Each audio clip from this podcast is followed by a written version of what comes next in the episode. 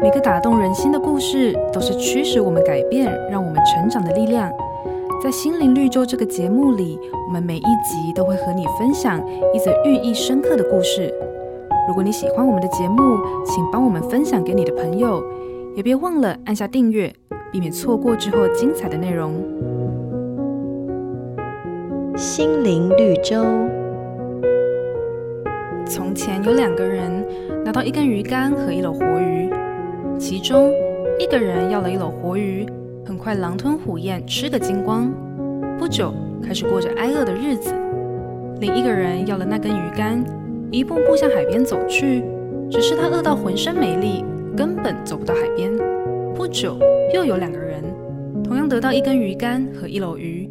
他们决定一起去寻找大海，而且每次只煮一条鱼。好不容易，终于来到海边，两人开始捕鱼为生。几年后，盖起了房子。有了各自的家庭，展开幸福安康的生活。圣经出埃及记里，上帝也曾策划一场胜仗，当中包括许多人的合作。有人在战场作战，有人拿着上帝的杖举手祷告。当双手发酸时，会有人扶着他，直到打败敌人为止。互相依赖，彼此帮助的力量不容小觑。慈爱的上帝会借着人来帮助我们。也会借着我们，让别人得到祝福。就像圣经说：“万事互相效力，叫爱神的人得益处。”瑞园银楼与您共享丰富心灵的全员之旅。